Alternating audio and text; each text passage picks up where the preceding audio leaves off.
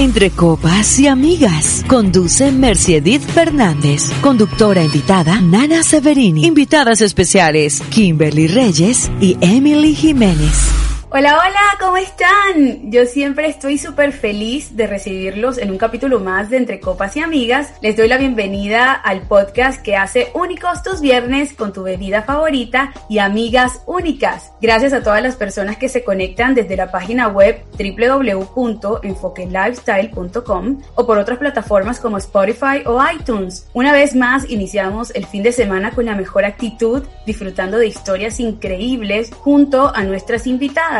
Este podcast va a estar muy, muy chévere y lleno de sentimientos porque vamos a estar compartiendo historias sobre autoestima y eh, bullying. Pero ustedes saben que todas estas cosas eh, las conversamos con amigas que están con nosotros, que nos gusta compartir nuestras historias y ustedes, quienes nos están escuchando, son nuestros amigos. Así que tomen sus copas, unamos nuestras copas y brindemos por nuestras experiencias. ¡Chin, chin, chin,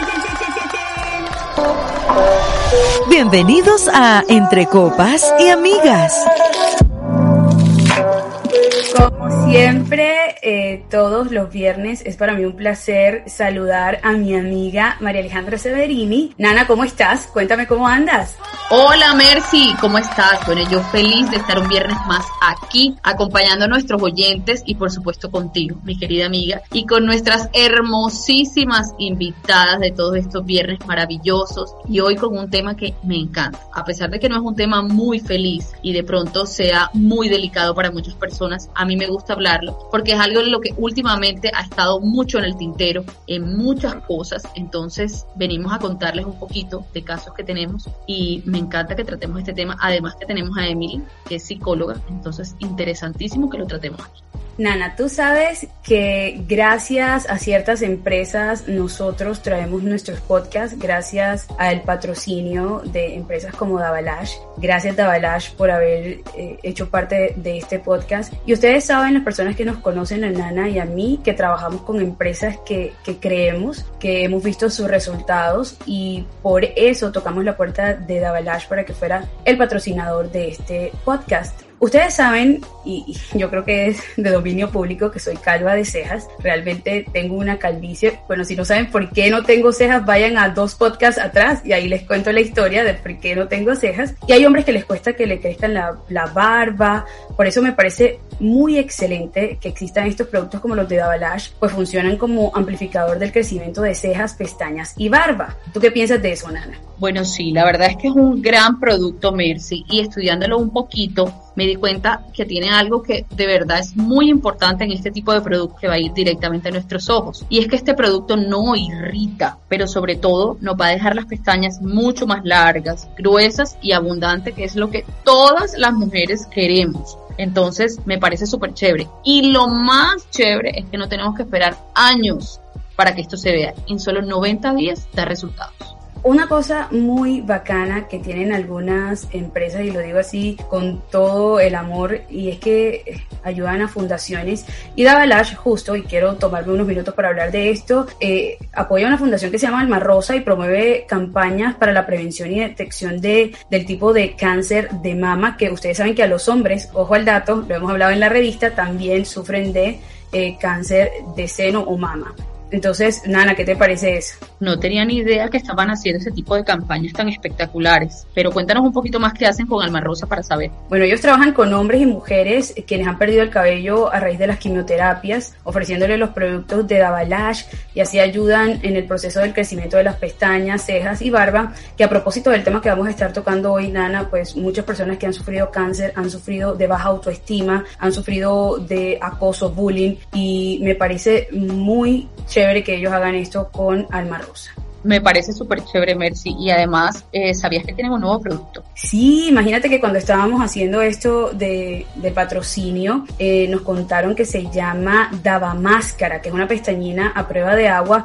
Imagínate, ¿qué te parece eso? Me encanta. O sea, no veo la hora de probarlo, pero yo no tengo ni idea cómo conseguirlo. Una vez supe de él, pero no sé cómo comprarlo. ¿Cómo podemos hacerlo? Bueno, si desean acceder a los productos pueden entrar a la página web www.davalashventas.com. También en nuestra página web de Enfoque Lifestyle o Enfoque Caribe, como ustedes quieran escribir en el buscador, también está el link, apenas que ustedes entran van a ver eh, el link de Davalash. También lo pueden conseguir por sus redes sociales como Facebook, que están como arroba Davalash Grace Kelly o Instagram como arroba Davalash Ventas. Finalmente pueden usar el número telefónico 301 368 8918 y definitivamente será una excelente alternativa para incrementar el crecimiento de sus cejas y pestañas. Yo ya pedí el mío, así que ustedes no se queden con el suyo. Gracias, Davalash. Bienvenidos a Entre Copas y Amigas. Bueno, y le damos la bienvenida a nuestras amigas, queridas, amadas y adoradas, que ustedes van a ir a nuestro Instagram y van a estar viendo como imágenes inéditas. Hoy yo no me iba a maquillar tampoco, iba a parecer como la loquilla aquí, pero yo dije, bueno, de seguro Kimberly y Emily van a estar súper producidas, así que yo me tengo que ir a maquillar. Sin embargo, vayan y chequen el Instagram de cada uno de los otros porque vean los personajazos que tenemos hoy. Les quiero dar la bienvenida a Kimberly y a Emily. Muchísimas gracias por estar con nosotras. Gracias, doña Kimberly y doña Emily. Bienvenidas. Mi amor, gracias a ti. Qué rico estar aquí en Entre Copas y Amigas compartiendo una vez más y tertuleando un rato. Mis amores, yo nada más les voy a decir una cosa. The pressure is real. Ay, Dios mío, señor. ¿Y Esto está duro colegio, el peladito, el otro peladito, la pataleta, la profesora, la tarea, el marido, el perro. O sea, hoy de mí cualquier cosa puede salir de esta boca, les digo la verdad. Creo que estoy en un estado mental que no es normal. Emily, ¿qué dijiste que ibas a hacer cuando se terminara? Ella dijo cuaresma, pero era cuarentena. Antes no, off, off camera. ¿Qué dijiste que ibas a hacer cuando se Voy a ir a echarme un baño de sal, a ver si se me quita esa saladera en la que ando. Ay, Emily Jiménez es un personaje. Y mis niñas, hoy traemos un tema muy, muy, muy especial que nos han pedido de parte de ustedes que son eh, mujeres maravillosas, súper lindas, espectaculares, con una autoestima espectacular. Y es el tema de autoestima y bullying. Sin embargo, quiero hacerles una pregunta de apertura que siempre, siempre es toda loca, diferente a lo que hacemos en nuestro tema del día, en nuestro podcast. Si ustedes fueran un personaje de la última serie que vieron, ¿quién sería Doña Kimberly? Ahora no voy a decir la diabla. Pues la última serie que me estoy viendo en estos momentos se llama The Royals, eh, está en Amazon Prime y el personaje que sería sería la princesa rockera, rebelde, enamoradiza, eh, despachada, que en realidad me siento como identificada en ese personaje, no en esta época de mi vida, pero sí como en la juventud. Eh, ya lo hablamos en un podcast pasado, fue una juventud bastante diversa, compleja, pero sí me identificaría con ella, eh, hablando de la última serie que me vi, o sea, que me estoy viendo. Y una serie antes de saber, Kimberly no mm, la verdad la verdad es complicado bebé porque yo no me yo yo siento que los seres humanos no somos de un solo color y a veces los personajes por muchos tintes humanos que tengan están en, en la televisión expuestos a temas de ficción sabes y terminan reaccionando como yo digo como que yo nunca reaccionaría así. Entonces la verdad eh, lo veo de una manera distinta pero pero nunca me termino identificando 100% con uno. O sea como que me conecto de pronto o me gusta el personaje pero finalmente sus reacciones eh, las cuestiono demasiado así que no. M, ¿qué personaje sería de la última serie que te estás viendo? Nairobi. Nairobi de la Casa de Papel. Emily, la última serie que te viste fue La Casa de Papel, dime que no. No, no fue la última. Pero pues bueno, tiene que ser la última serie. No, no, no, no necesariamente. Porque eres Nairobi. Ah, bueno aquí en el podcast que la última serie que no sé, entonces yo termino respondiendo la pregunta como me la hace y aquí viene y las esparapeta y, y ella responde lo que le da la gana de responder. A mí me hacen el favor, las reglas iguales para todos. Bueno, la última, es que la última serie que me vi es eh, El robo del siglo. Bueno, para, para ser como puntual con la última película, la última serie, además les quiero decir definitivamente Andrés Parra bueno, Kim, yo creo que tú estarás de acuerdo con que ese hombre es de los mejores actores que tiene este país, el mundo, o sea, de verdad que qué papelazo tan espectacular.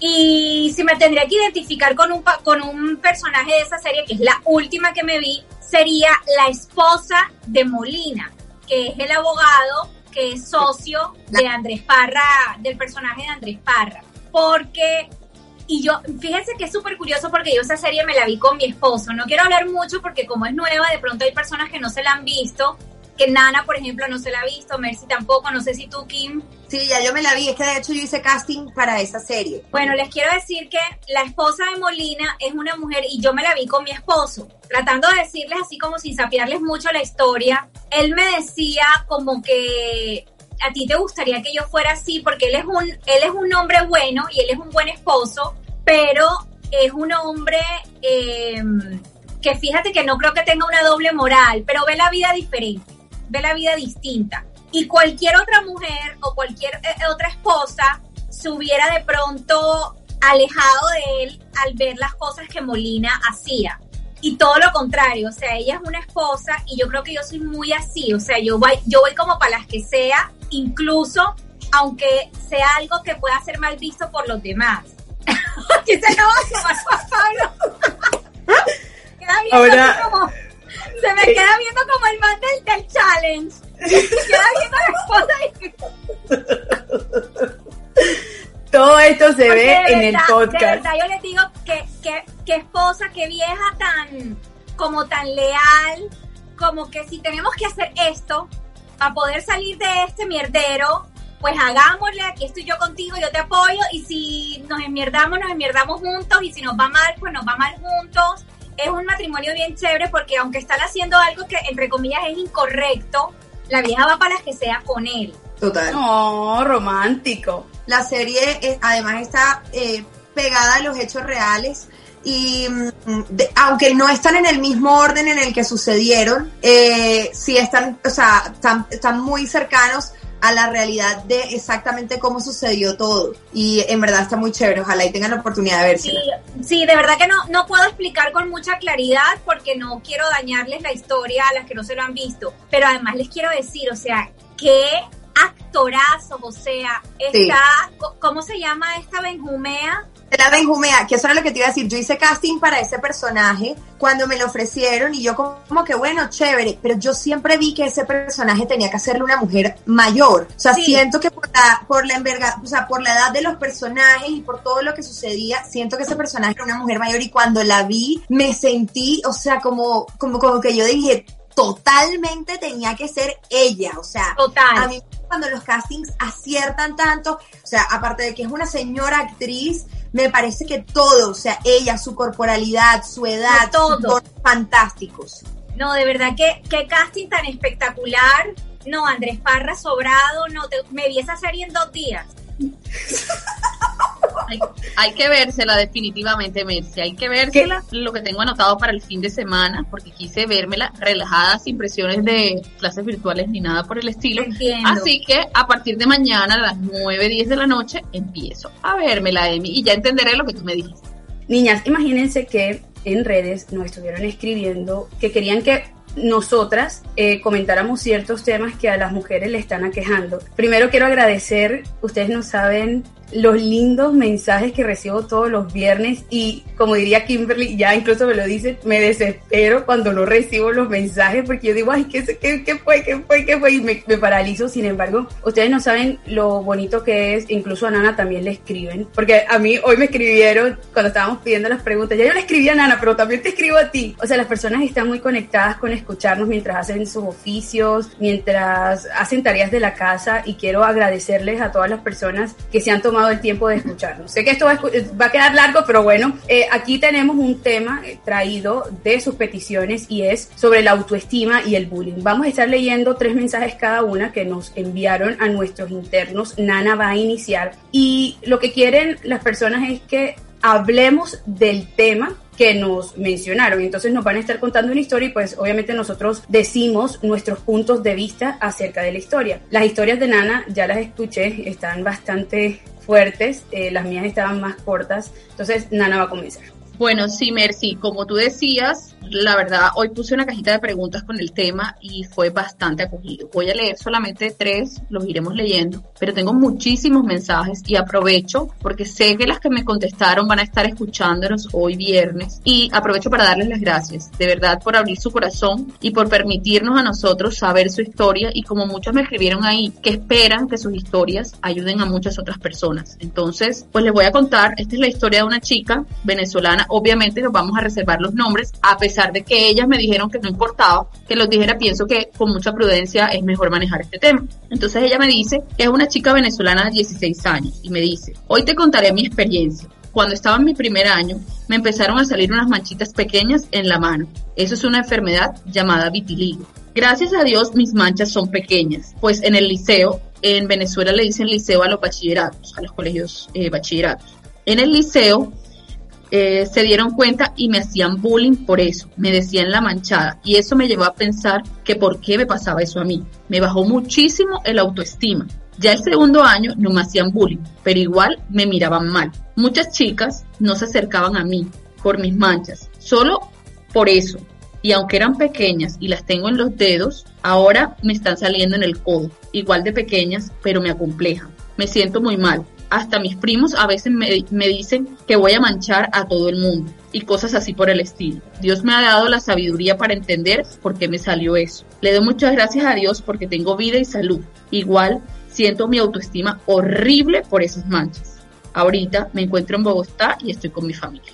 Bueno, yo le vamos a leer todos los mensajes seguidos y vamos a dar un solo mensaje eh, para todas y ya luego seguimos tocando los otros temas porque si ustedes pudieran verle la cara a Kimberly, me tiene asustada de la seriedad que tiene esta mujer y obviamente nos, tocamos eh, los temas con seriedad, pero ustedes saben que nuestro podcast también es relajado y es una conversación entre amigas. Eh, este mensajito nos lo deja una chica también en el Instagram que decía, me tenían al rojo vivo en la primaria con el tema de la nariz y lo flaca. Después nos tocó lidiar con algo con mi hermanito porque él es algo tímido hasta que un día explotó. Sobre el ciberbullying me han enviado mensajes de odio acerca de mi dentadura. La gente cree que porque uno está en el mundo del maquillaje, todo debe de lucir perfecto. Pero detrás de cada persona hay una historia y razones por las que no ha hecho un cambio a eso que se llama defecto y lo dice entre comillas. Porque lo que en algunas culturas no es bonito, para otras sí lo es. El punto es que la gente no piensa en el daño emocional que están causando eh, cuando mandan un mensaje despectivo a las personas que con amor y compromiso eh, nos dedicamos a crear contenido.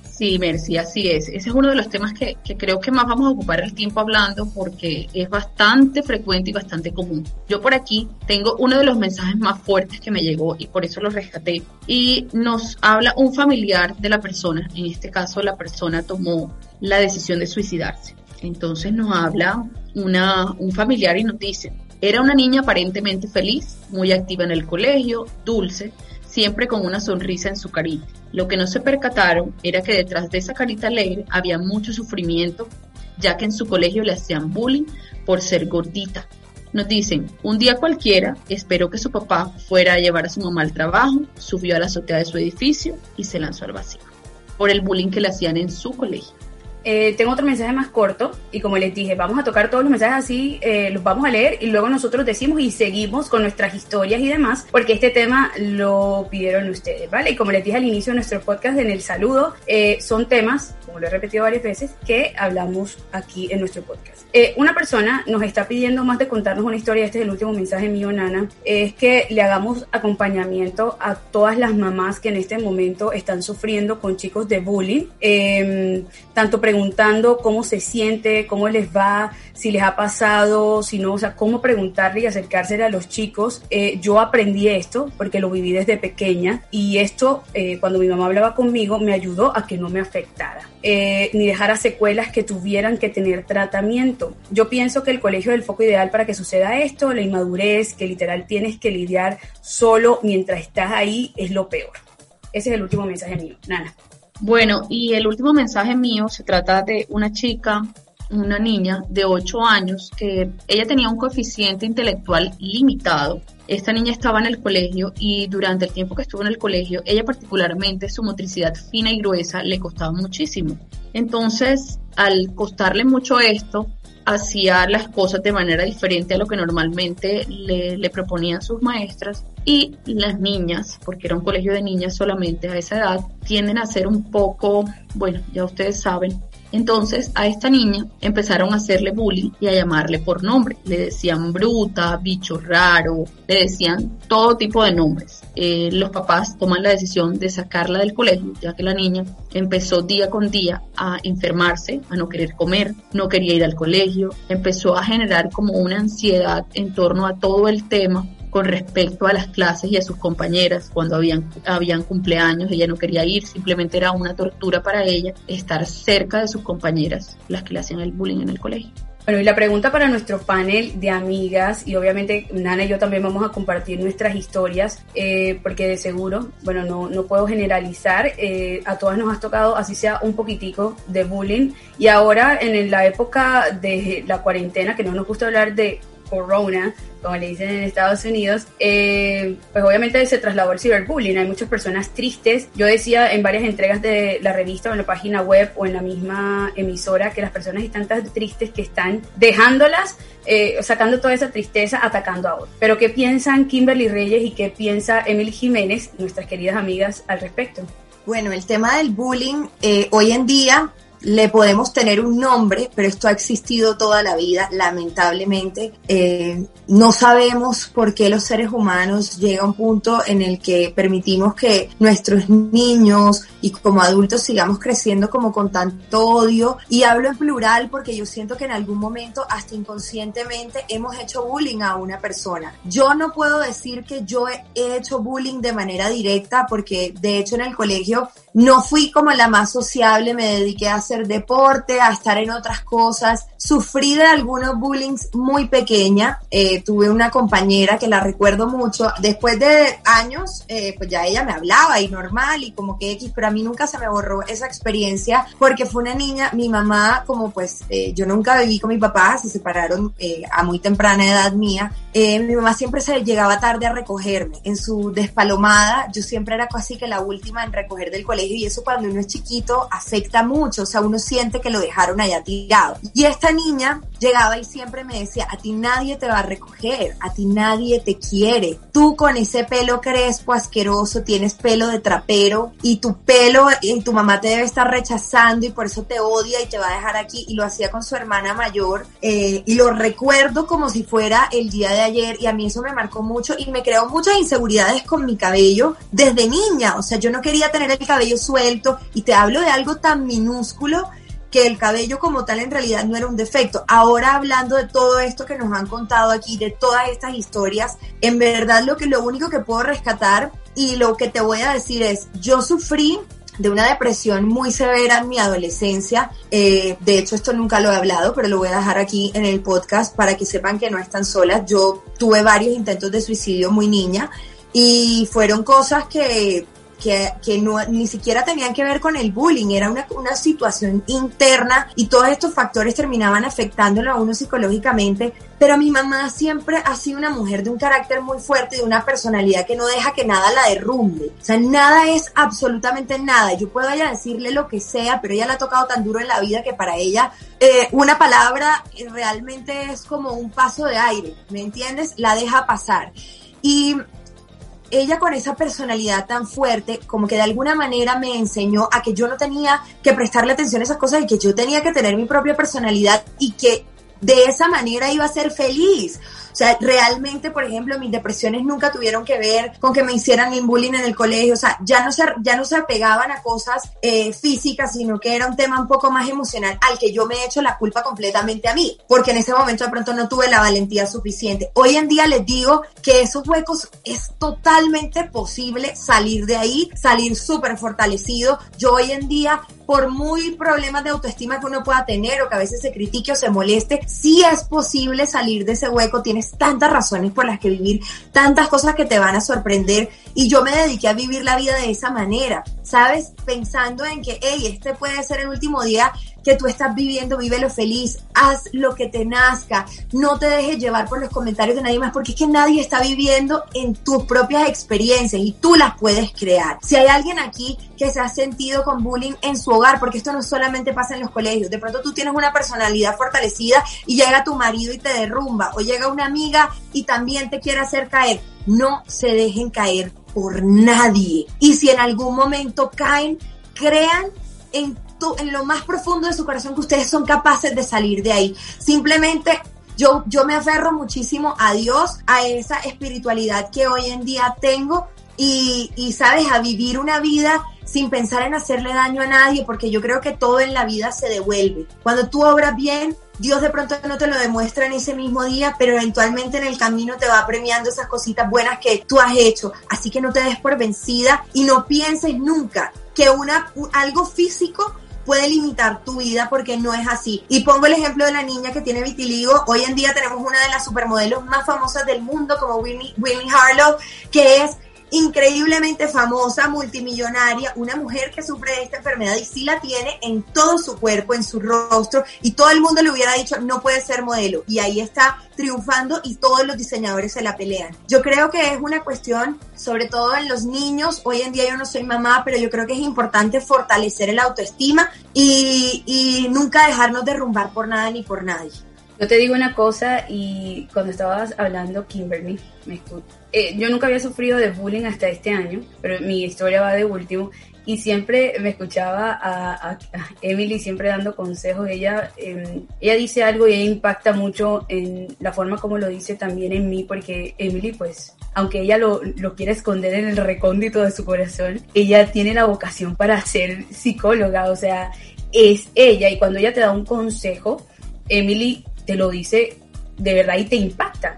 Entonces, M, tú eres la esposa glam, tú eres la ama de, ama de casa desesperada glam que todas en nuestras redes aman. Cuéntanos eh, si has sufrido de bullying o un mensaje para todas estas personas.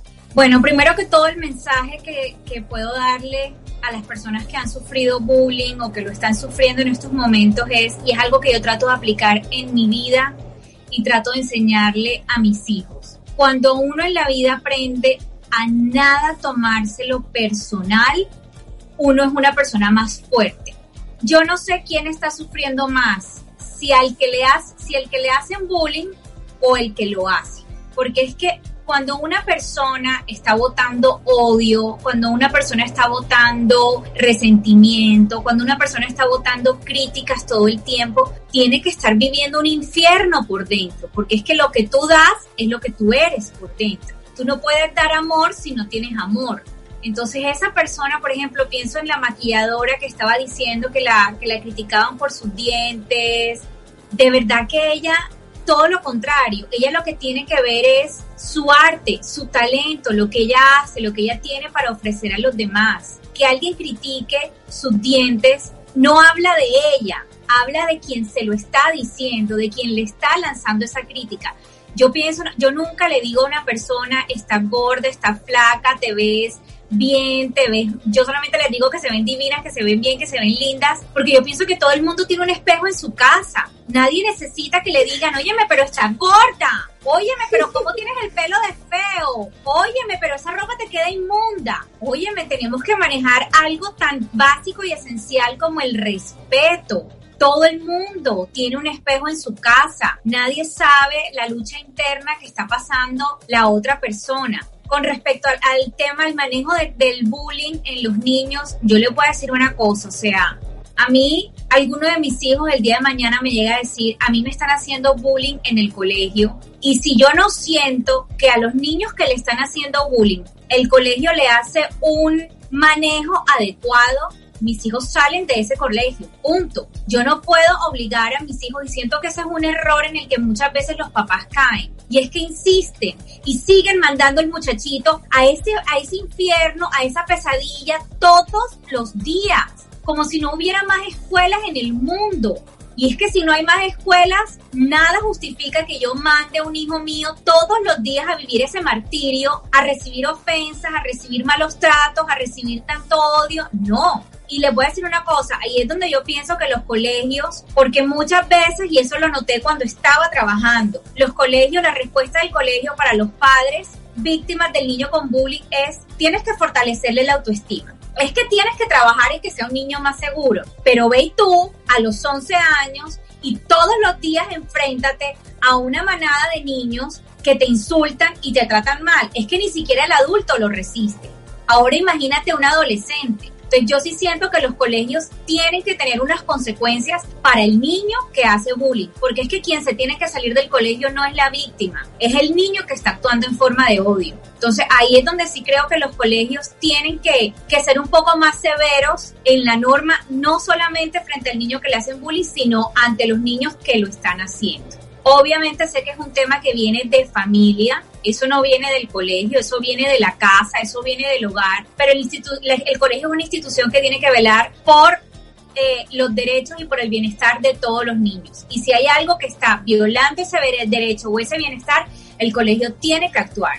Y la respuesta correcta nunca puede ser, ah, no, es que tú tienes que ver cómo haces para fortalecerle, porque ¿qué podemos hacer? Si no va a ser en este colegio, va a ser en otro. Esa no es la respuesta. La respuesta es abordar adecuadamente a los niños que se están comportando mal y de verdad manejar bien de cerquita esa situación.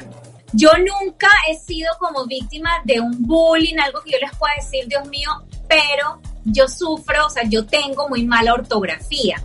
Eh, y la ortografía mala no tiene nada que ver ni con la falta de estudio, ni con ser ignorante. Resulta que hay una carga genética. Mi abuelita tiene una letra hermosísima, como esas letras que tienen las abuelitas divinas, y tiene una ortografía fatal.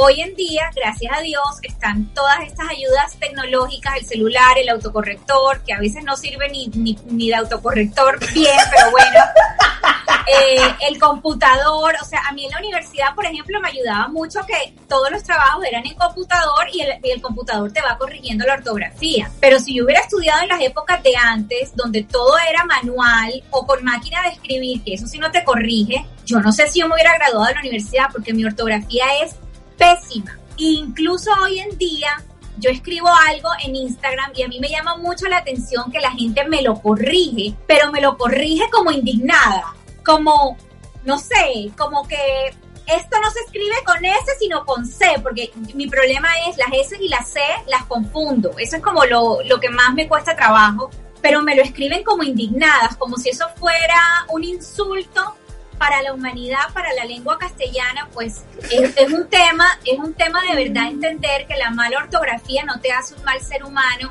ni te hace un irrespetuoso de la lengua. O sea, hay una carga genética ahí. Yo orgullosamente eh, y humildemente les digo, o sea, yo tengo una maestría, yo soy una mujer que ha pasado por universidades y por universidades muy buenas y sigo con mi mala ortografía y me moriré con mi mala ortografía. O sea, ya no hay nada que hacer. Pero si hay gente que le molesta, le molesta el tema y me lo hace saber como, no sé, como si les diera rabia yo, que yo me equivocara en la ortografía. Es un tema ahí como súper raro, pero sí, no es exactamente bullying, pero sí hay veces que me he sentido mal y digo, pero ¿qué puedo hacer? O sea, no está en mí. ¿Qué, qué puedo hacer si confundo cuando va la S con la C? O sea, relajémonos un poquito yo creo que tú eres la única mujer que puede tomar un tema y hacerme reír al respecto. Porque sabes una cosa, yo, yo tengo a Adaluz.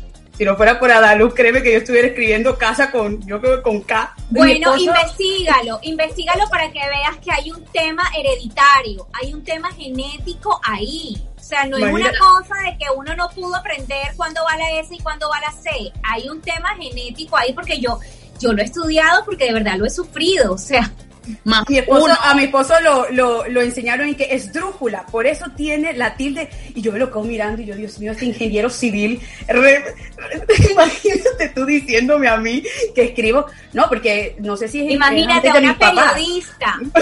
imagínate, no, a mi papá que es escritor, no, o sea, mi papá escribe súper bien y mi mamá tiene una ortografía espectacular. Yo me imagino que no se debe ser de otro lado, pero yo sí creo que las cargas genéticas nos ayudan. O sea, consíganse una luz o una Natalia o una Maybe para que le. ¿Quién iba a decir algo, Kim? pero estoy de acuerdo con Emi. Muchas personas, incluso en ese tipo de casos, creen que la persona lo hace porque sencillamente no le importa o porque lo quiere. Hay personas que de verdad tienen mala ortografía porque no les importa. O sea, eso es de ahí. Hay personas que sencillamente no les interesa, eh, pero por ejemplo, yo, o sea, no, no me parece que eso sea un tema de bullying, ni tampoco de señalarlo de una manera mal. Por ejemplo, si yo tengo una amiga, o sea, si yo te veo a ti, yo sí te digo, em, corrige esto tal, o sea, como porque no quiero que te ataquen, ¿sí me entiendes? Realmente lo hago como por defenderte y no de por acuerdo. Como, es que cuando las cosas se dicen con amor, cuando las cosas se dicen bien dichas, siempre van a ser bien recibidas, siempre. Pero de verdad que hay veces, o sea, de hecho la mayoría de las veces la gente me lo dice como indignada, como si fuera un crimen escribir mal. Es como un tema que a mí me causa curiosidad porque yo de verdad que yo, ese tipo de cosas yo las dejo pasar. Nana, ¿cuál es tu experiencia, amiga? Bueno, yo antes de contar mi experiencia, porque realmente no, no he sido como foco de bullying así como en el colegio ni nada de eso, quiero, quiero tomar algo que dijo Emily que me, me gustó mucho y que lo aplico de hace un tiempo para acá en mi vida y es no tomarse nada personal. Cuando yo empecé a hacer esto, es más, es mi frase de Twitter, digo, solo pensamientos, no te lo tomes personal, porque muchas veces pasa que escriben algo o dicen algo y uno por tener esa carga en su cabeza cree que es para uno y ya uno empieza a mortificarse y a creer que eso es para uno y están hablando de mí y me están criticando a mí y eso lo único a lo que nos lleva es a mortificarnos y hacernos la vida de cuadritos nosotros mismos porque probablemente esa persona no lo escribió para ti y no tiene ni idea por qué está pasando tú, pero tú te lo tomaste para ti. Entonces, eso les quiero decir que cuando yo lo, lo empecé a aplicar a mi vida y fue de hace unos añitos para acá, créanme que me cambió mucho. ¿Por qué? Porque me relajé, me relajé con muchos temas. Yo no he sufrido de bullying, pero sin embargo, toda mi vida me han dicho que en mi casa me han molestado jocosamente y, realmente no me molesta, pero en algún punto de mi vida me llegó a causar cierto, cierta incomodidad y es con mis cachetes. Yo tengo muchos cachetes y ya no me molesta, ya realmente me, bueno, yo me los quité, yo me hice la bichectomía hace un par de años y... Eh, yo sí decía, yo no los veo. Bueno, todavía están un poquito ahí, pero me bajaron bastante, me perfiló bastante, sin embargo, ya no me mortificaba, lo hice como por, por el tema del maquillaje, para que se viera más lindo. Pero durante mucho tiempo llegó a ser algo que no, no era de pronto que me deprimiera por eso, no, nunca pasó. Creo que tengo una autoestima bastante fuerte. En algún momento de mi vida me la aplastaron, pero aprendí de eso y me fortalecí y me volví una persona muy, muy fuerte en esa parte. Entonces con mis cachetes, como les contaba, me molestaban bastante, cachetona, que tú con esos cachetes, que los cachetes no sé qué. Mejor dicho, me decían de todo, Kiko, ñoño, de todo me decían no, no sufrí como, como que me sentí mal nunca, pero era algo que me acomplejaba de cierta manera, para las fotos, para de pronto algunas cosas y siempre decía, no, yo tengo la cara redonda, por lo menos por mucho tiempo no me atreví a cortarme el cabello como lo tengo hoy, muy, muy corto, porque decía, no, como yo soy tan cachetona, no se me ve bien el cabello corto. No, como yo soy tan cachetona, las gafas redondas no se me ven bien. Entonces era algo que me fueron dejando ahí en mi subconsciente y me hacía a mí cohibirme de muchas cosas que ya hoy en día simplemente si me gusta y siento que se me ve bien, voy para adelante, ya no me importa. Eso por un lado. Por otro lado, eh, como decía Kim, yo pienso que todos pasamos por procesos difíciles en nuestra vida en el que nos deprimimos. Es cierto que la depresión es una enfermedad, sí, pero todos podemos salir de ella. La depresión nos da no solamente por tener una baja autoestima, es de los casos en los que mayormente se da.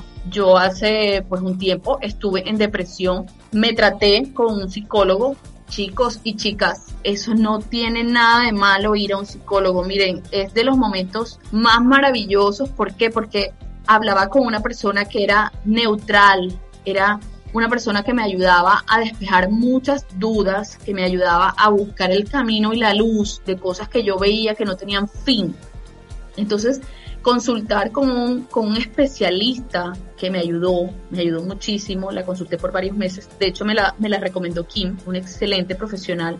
Y les quiero decir que yo estuve en depresión y, y, nunca intenté ni pues ni suicidarme ni nada de eso. Yo viví mi depresión triste, lloraba, me refugié en la comida, porque eso también, la depresión no solamente uno se intenta quitar la vida ni, ni nada de eso, yo me refugié en la comida, bueno, Kim lo vivió conmigo muy de cerca, me refugié en mi hija, que fue como mi, mi salvavidas, era mi tablita. Y de un tiempo para acá, pues ya, no me demoró dos meses, ni tres días, ni quince días, me demoró, fue un tiempo largo. Yo era consciente que estaba deprimida, a pesar de que sonreía, iba a fiestas, podían verme bien, yo sí estaba bien, aparentemente, pero por dentro llevaba mi dolor. ¿Y qué hice? Busqué ayuda. Busquen ayuda cuando se sientan tristes, cuando se sientan mal. No se queden con eso ustedes solos. Busquen ayuda porque solo buscando ayuda podemos salir. Miércoles, de repente hoy estás triste por algo y se te pasa en 15 días, una semana, tres días. Ok, pero cuando somos conscientes de que es algo más allá de una tristeza de unos días, está bien y está permitido buscar ayuda. Y es el consejo más grande que les puedo dar hoy día. No es necesario que nos sintamos mal para ir a terapia. O sea, aunque siento que aquí en Colombia cada vez están más abiertas las personas a buscar ayuda, a buscar un profesional, por lo menos en países como Argentina, no me voy a ir a Europa, o sea, en Argentina ir al psicólogo es igual que ir a un médico. O sea, es algo necesario, así como tú te haces tus chequeos, así como tú haces tus exámenes de rutina, igual. Todo el mundo va a terapia, no es algo exclusivo de un sector social, no es algo que solamente eh, las personas eh, con cierto nivel pueden pagar. En Argentina, todo, hacer terapia psicológica en Argentina es casi que como tomar agua. O sea, es algo totalmente no solamente normal, sino necesario. Y de verdad que cuando enseñamos a los niños a ir a terapia desde chiquiticos, a que siempre hay nuditos que se enredan en la pitica, como le digo yo, que hay que ir desenredando para que no se haga un nudo más grande. Samara hace poquito me dijo mamá, porque Sami va a, a donde una terapeuta, y hace poquito me dijo mamá, quiero ir donde Anita viendo la ventana, así como analizando ella su mundo y su vida, me dijo, mamá, ¿cuándo voy a ir de nuevo donde Anita? Y yo dije, claro, es que quién sabe emocionalmente con este encierro, con esta pandemia, esta niñita que, y le dije, mi amor, apenas se vaya el virus, vas para donde Anita y que ella sepa que hay un lugar, que es un refugio donde ella puede trabajar con un profesional los distintos temas. O sea, no tenemos que llegar a un estado depresivo para ir a donde un profesional. De verdad que eso tiene que ser como parte de nuestro vivir.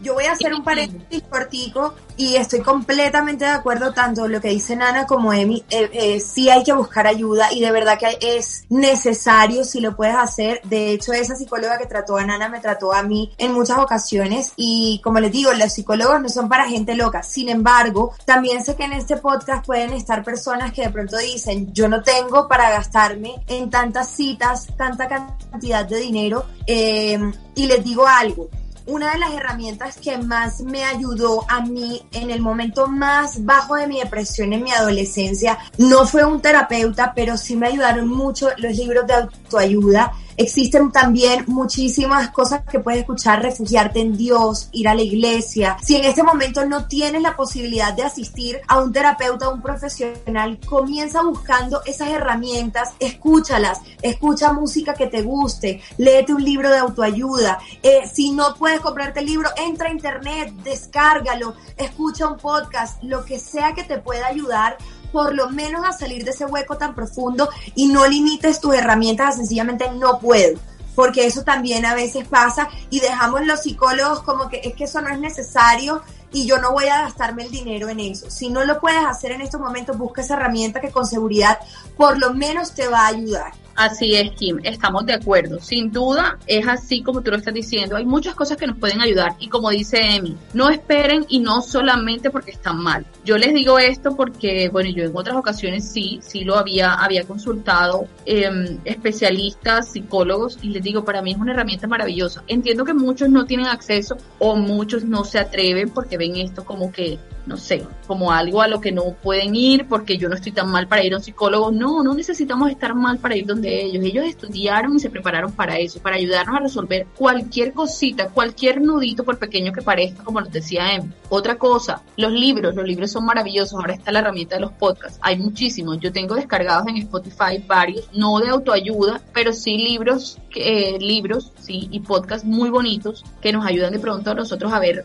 la vida de otra manera o de una manera mucho más sencilla. Otra cosa que me ayudó muchísimo a mí y que de verdad, de hecho en estos días lo hablaba con, con una persona muy cercana que, está como un poquito enredada en este momento y bastante triste, fue pensar mucho, mucho, mucho y poner por encima todo lo bueno que tenemos por encima de lo malo que nos esté pasando. Porque siempre, aunque pensemos que no, siempre tenemos algo bueno y algo que agradecer en nuestra vida. Que estamos vivos, por lo menos en esta situación en la que estamos, que tenemos a nuestra familia bien, que tenemos un techo, que tenemos una, una comida. Entonces, buscar ver todo lo bueno que tenemos y todo lo bueno que tenemos que agradecerle a la vida por encima de lo malo, por muy malo que sea, también es una muy buena herramienta. Después de un tiempo de terapia, empecé a entender eso y decía, bueno, sí, estoy triste, estuve, eh, realmente mi episodio fue por mi divorcio, muchos lo saben, de pronto otros no, porque este es un tema que yo no hablo en redes, no, no, no me gusta compartirlo, sin embargo, no es que me, no, no es que me dé pena,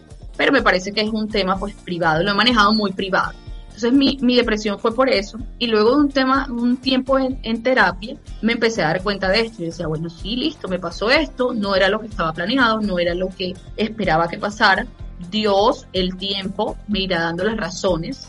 Ya yo tenía muchas, pero uno siempre quiere más razones. Y bueno, con el tiempo fueron llegando esas razones y además me empecé a dar cuenta que a pesar de eso yo tenía muchas cosas que agradecer y muchas cosas por las que sentirme bien, por las que sentirme orgullosa, muchas razones y motivos por los que salir adelante y que me había trazado muchas metas en mi vida que, bueno, así me hubiera divorciado, yo todavía quería cumplir. Y aquí estoy y sigo luchando por ellas porque no las he conseguido todas.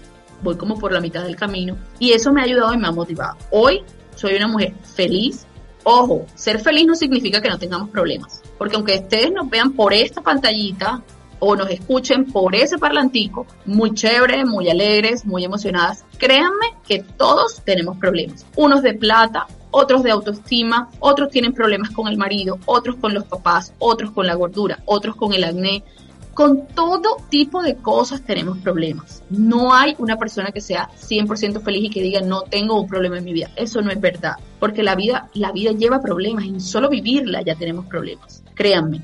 Soy una persona feliz, he logrado muchas metas y sin embargo hay cosas con las que todavía me tropiezo y cosas por las que tengo que luchar, cosas que tengo que solucionar y con las que tengo que vivir en el día a día. Entonces, no crean que porque ustedes tienen un problema y ven a alguien, ay, esa persona se, se ríe todo el tiempo, se ve tan feliz, no tiene problemas, yo quisiera ser como él o como ella. Eso no es así.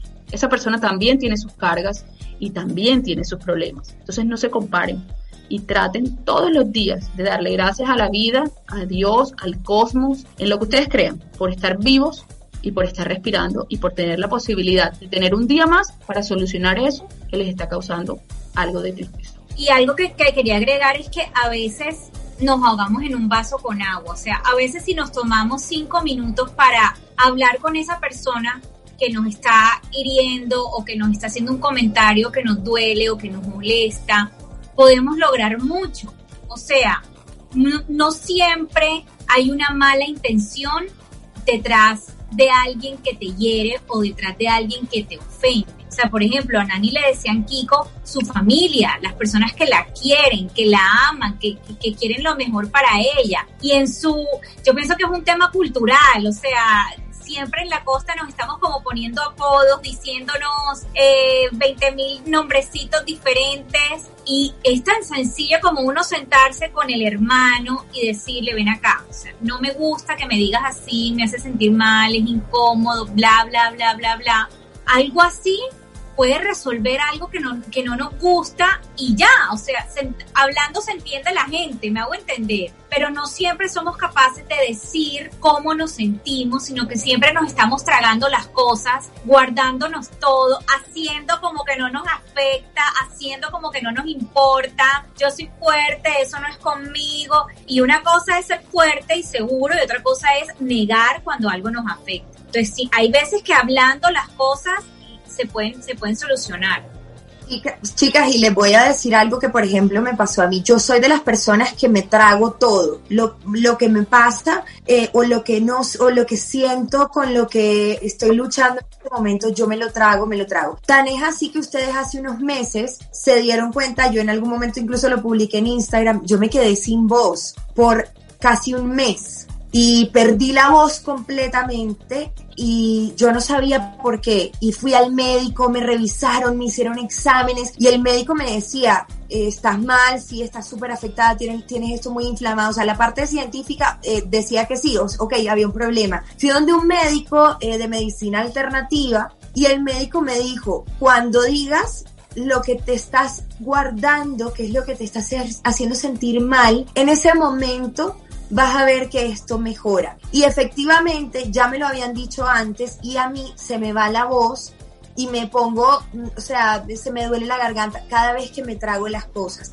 Con esto a lo que voy es, es un ejercicio con el que, por ejemplo, yo lucho todos los días para no seguirme tragando las cosas y mejor decirlas en el momento y dejarlas salir y dejarlas pasar. Si hoy en día o alguna de las personas que está escuchando este podcast se siente así, como atrancada con cosas que a veces son cosas tontas, que sencillamente en el momento no estábamos dispuestos a escuchar y que nos llegaron al corazón y que en estos momentos nos están afectando, venga de un niño, venga de un adulto, venga de tu pareja, de un amigo, de tu familiar, sencillamente suéltalo háblalo, como, como lo decía anteriormente Nana y Emi, hay que soltarlo y hay que dejar esas cosas para que no te importe. Porque si le seguimos dando trascendencia, miren, los días van pasando, estamos prestados, tenemos un virus que está acabando de una manera absurda a la humanidad y no sabemos cuándo nos toque un día a nosotras o a un familiar cercano. Es realmente es un ejercicio que los invito a todos a que busquen una manera de desahogarse. Si no lo pueden hacer con la persona que les está causando el problema, sáquenlo con una amiga, con un familiar, con una persona que les pueda dar un buen consejo y se los juro que encontrarán alivio en medio de esa situación. Voy con mi parte de la historia porque cuando Emily estaba hablando, y esto va a ser una pregunta, la segunda pregunta iba con eso, cuando Emily eh, estaba hablando, yo al principio del podcast dije, bueno, yo no he sufrido de bullying antes de, de ahora, de este año, sin embargo, conectando los tiempos, pues quiero recordar que, o sea, yo antes, antes cuando era niña, yo podía, o sea, yo era súper gorda, gordísima. O sea, ustedes ahora me ven gorda, bueno, triple, cinco veces más gorda. Y resulta que mi hermana fue reina del bambuco, reina del carnaval, reina de todo lo que existía en la vida entera. Mi hermana era reina. Y ahora que me estoy acordando, no hay peor enemigo eh, además de las personas externas, sino las personas internas. Gracias a Dios, mi papá, a quien adoro y amo, todas lo saben, yo creo que todas saben el amor que yo siento por mi papá, y mi mamá también, a quien amo, eh, nunca hicieron nada de eso, pero las personas cerca eh, me decían cosas como nevera, boa, eh, cosas muy feas que a mí, yo como que realmente yo tengo cosas de mi niñez que he borrado realmente y se me había borrado y solo recordé ahora que Emily estaba hablando porque se me había olvidado. O sea, primero yo creo que eh, realmente eso ya no hace fuerza en mi vida, nada de esas palabras, porque así como dijeron todas ustedes, pienso que al no darle fuerza a eso, y se lo está diciendo una persona que pudo haber llegado a pesar 100 kilos, o sea, cuando tenía 11 años, o sea, no es mentira. Y tener una hermana con la que comparaba muchísimo. Y para que vean que mi hermana también sufrió de bullying, porque yo era la inteligente, tenía siempre mejores, no estoy diciendo que mi hermana no lo sea, eh, siempre tenía las mejores eh, pues, eh, grades, notas. Mi hermana firmaba 800 veces el libro ese de, conducta, a ella le agregaban hojas y hojas y hojas en el libro de conducta, yo nunca, nunca en mi vida, en todos los años de mi colegio, firmé una vez ese libro de conducta. Entonces,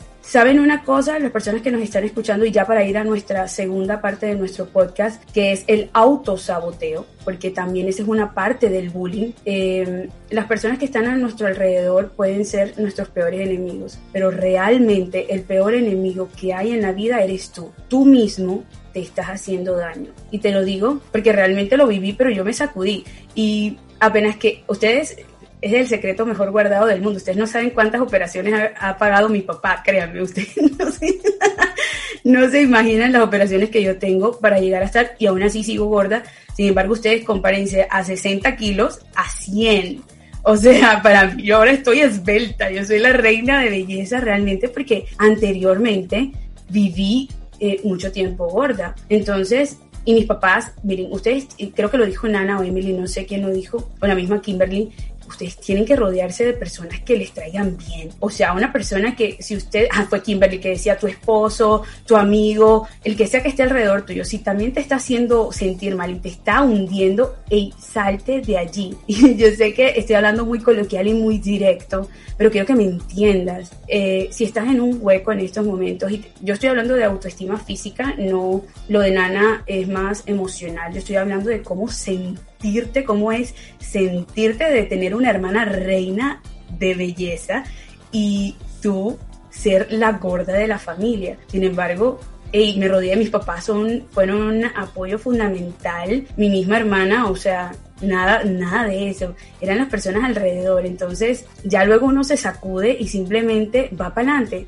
Así que mi consejo, el consejo que yo te doy cuando tengas eh, bullying de parte corporal, que es el que te puedo decir, que he experimentado yo, que obviamente se va a tu mente porque tú te crees una boa. Eh, eh, ahora me acuerdo, o cuando me estaba hablando, me decían boa porque yo comía muchísimo y me costaba dormir. Las boas, cuando comen, cuando se comen a su presa, se quedan tiradas de lo llena que están. Entonces imagínate todo eso. Y claramente, para concluir, yo se lo estoy pasando a mi hija. Mi hija, ustedes, bueno, las que han tenido la oportunidad de verla, mi hija es una mujer segura. Y mi esposo y yo estamos enfocados en construirle esa seguridad. Obviamente, sí les puedo decir que ahora, en este tiempo del COVID, sí ha echado muy para atrás no sé, o sea, ahora se siente mucho más dependiente de nosotros y no da ningún paso con nosotros, pero bueno, M eh, sabrá que eso es normal, no sé, nosotros eh, hemos consultado a terapistas porque también creo, y por eso yo soy de las que incito a Emily que vuelva a la terapia, porque Emily es una excelente psicóloga eh, y a mí no me da pena decir lo que a mí Emily me trató, o sea, no,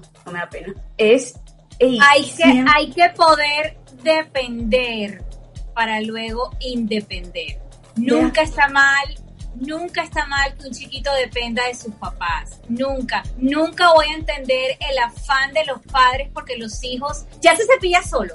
Ya se cambia solo, ya se baña solo. Díganme a una persona de 13 años que los papás los tengan que bañar. Ese momento eventualmente va a llegar. ¿Cuál es el afán? ¿Cuál es el afán? Ese momento va a llegar. yo me acuerdo, Samara ella no caminó tarde, ella caminó en su momento. Samara era una, era una bebé gordo, tota. A mí me daba hasta rabia porque la gente en la calle me veía con ella y me decía, ¿cómo haces para cargarla? Es gordísima. ¿Cuánto pesa? Y mi hija nunca estuvo en sobrepeso. O sea, yo no era una bebé que yo alimentara mal, pero era gordota, divina. O sea, dime si no, Nana, tú que la conociste desde que era una pulguita. Era una, bebé era espectacular. Era gordota, gordota. ¿Y cómo, cómo estará la gente desconectada con su propia humanidad? Que quién es capaz de criticar la gordura de un bebé? O sea, explíquenme ustedes. No puede estar mentalmente normal alguien que me diga cuánto pesa. Es que está gordísima por Dios, o sea, estamos muy desconectados con la empatía que tenemos que sentir por los demás, estamos en un, en un nivel de frialdad en donde ya herir a los demás y hacer comentarios de ese tipo nos parece normal, nos parece que está bien, que que hablar del peso de las personas es algo como aquí no pasa nada y por eso te digo Merchi, no te preocupes si tu hija depende en estos momentos de ustedes para todo. ¿Cómo no si tiene a sus papás? Tiene el privilegio de tener a sus papás todo el tiempo con ella. Es normal. Ya llegará un momento, como digo yo, disfruten ahora, porque cuando llegan a la preadolescencia, mamá, no quieren saber de uno, quieren encerrarse en su cuarto. Ya los papás estorbamos, así que aprovechemos ahora que nos buscan los brazos. Bueno, y, y de verdad, M, bueno, lo dice una persona que sabe mucho y M me lo decía también en, terapia, me decía, no te preocupes si te están criticando porque Francesca eh, depende de ti, o sea, eso, eso no importa, porque nosotros, eh, eh, mi esposo y yo, hacemos la crianza afectiva, por ende somos muy pegados a nuestra hija. Entonces, si tú estás en ese hueco, eh, de verdad trata de buscar ayuda y rodeate si tu familiar, si tu esposo te hace sentir peor, si te hace sentir, porque mi esposo, yo digo, ay, ay amor, estoy gorda, yo digo, mira, pero si te estás bien, estás flaca, todos los días me dice como tienes que rodearte de ese tipo de personas porque si no, eso te va a afectar la cabeza. Entonces, aquí voy a la segunda pregunta y, todas tenemos que hablar, porque te, queremos concluir este tema y es el autosaboteo. ¿Has sido víctima del autosaboteo? Eh, Nana quería hablar primero, Nana. Bueno, no, quería hablar un poquito de lo que estaba hablando Emi y, y, sí, hemos perdido mucho el norte, hemos perdido mucho la empatía con los seres humanos que tenemos a nuestro lado y, y nos hemos dedicado a criticar y a criticar y a volvernos una caja de críticas por donde vamos y a regar odio por donde vamos. Bueno, yo no, la verdad, yo como decía Emi, yo si no tengo algo lindo que decir, pues no digo nada. Punto final.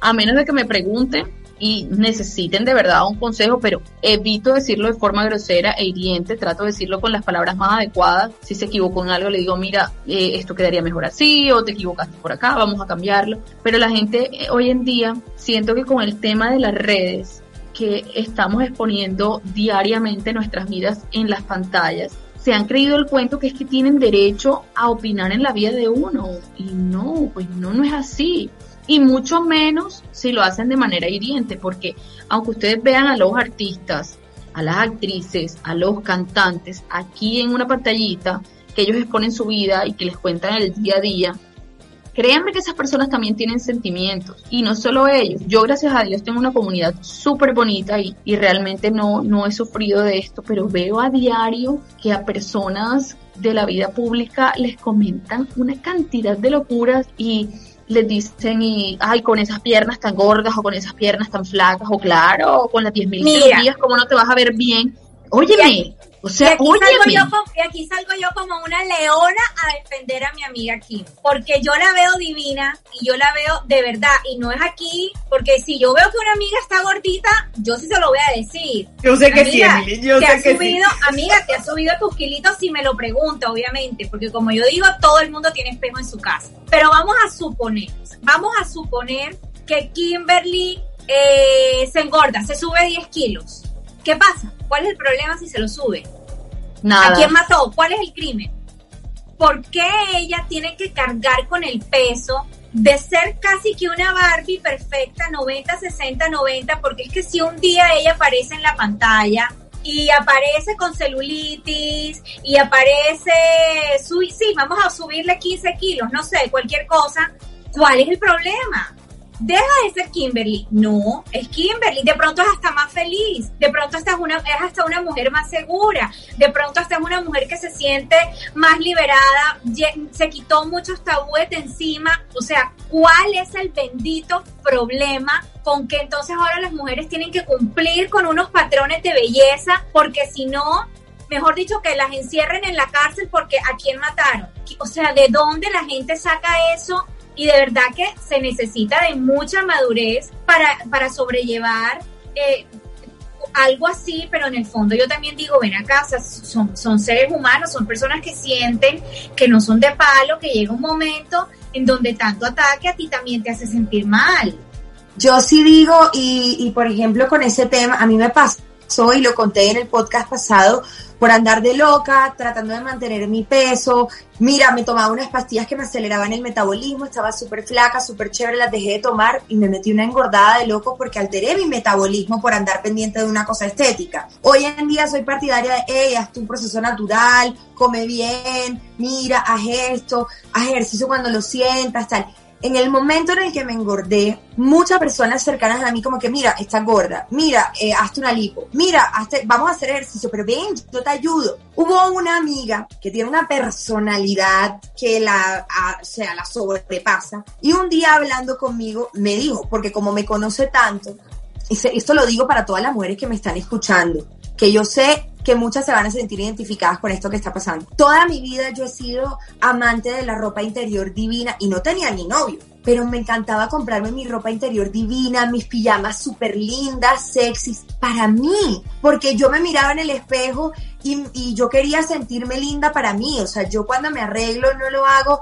para agradarle a otra persona, sino para sentirme bien conmigo misma. Y me pasó, por ejemplo, que entré como en una etapa como que me engordé, empecé a utilizar todo súper ancho. Mi ropa interior era como una cosa de mamá, beige. O sea, que yo estaba, yo estaba aterrorizada, te lo juro por Dios que yo estaba aterrorizada de mí, porque yo no reconocía esa parte de mí. No estoy diciendo que eso tenga algo de malo, pero les digo hoy, si tú estás en tu casa, tú tengas marido o no tengas, ponte sexy para ti. Cuando tú te cambies y te quites la pijama y te vayas a acostar a dormir y tú te ves con una ropa interior linda, te ponga, yo no les digo que yo no me pongo la pijama de muñeco grande y la camiseta, claro que lo hago, pero después de haber pasado por ese momento y mi amiga me dijo, ¿qué estás tratando de tapar? ¿Y si te engordaste qué? Muestra las curvas, eso es lo que hay. Sigue siendo tú, síguete sintiendo sexy. Si te vas a comprar la ropa interior, síguetela comprando sexy si se hacerse una talla más. Y yo les digo que yo no entendí, yo cuando caí en cuenta de eso, y ojo, esta amiga mía no me lo dijo en mal sentido, me dijo, vamos a comprar la ropa y qué carajo, siéntete bien. Lo que no quiero es que tú te empieces a sentir mal. Lo que no quiero es que tú te conformes con sentirte así y que eso está mal.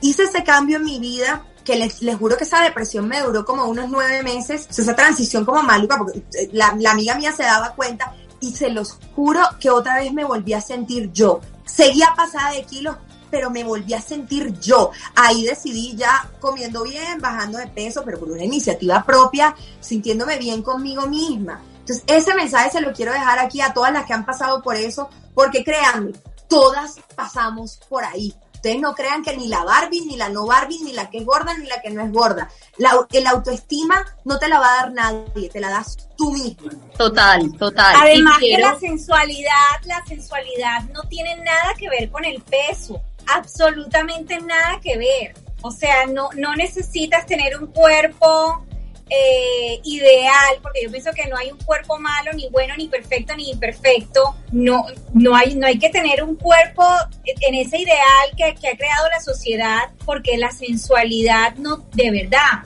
Yo por, a mí me parece que una de las mujeres más sexy del mundo es esta modelo que la amo, siempre se las nombro. Y ahora Ashley, Ashley, Ashley Ashley. O sea, el, el, rostro, la energía de esas mujeres, no hay nada más sexy que esa vieja. De verdad les digo. Esa mujer es un, es un mujerón. No tiene nada que ver con el peso, de verdad. O sea. Miren, yo le voy a decir, Nana. Ah, yo le puedo decir algo eh, tomando un poquito las palabras de Kim. Imagínense que yo, hace años, me cuando me casé, me compré unas pijamas, pues lindas, de seda, súper. Pero dígalo sexy. Súper sexy. Bueno, yo me casé, quedé embarazada, no me las puedo volver a poner no me las puse más nunca, pues quedé embarazada, la barriga ya no me... Me las puse hasta el último día que pude, o sea, que la barriga me permitía, ya después me eran muy incómodas. Dejé de ponérmelas, nació Alejandra, obviamente ya eso era súper incómodo ponérmelas y luego de eso me separé, menos que me las puse porque como dice Kim, me metí en la cabeza que yo las compré fue cuando estaba casada, más nunca. Les quiero decir que es, esta este fin de semana que pasó me tocó ir a Barranquilla por, por un tema médico y de domingo para lunes llegué y abrí la gaveta de las pijamas, ellas están ahí. Y de eso que fui a sacar una pijama y vi una, mi favorita del momento, de, de cuando las compré, una azul, y la jalé. Y me puse mi pijama, estaba yo íngrima en mi casa. ¡Vela, ve! Mi pijama. Pero es que ustedes tienen, perdón que me monte.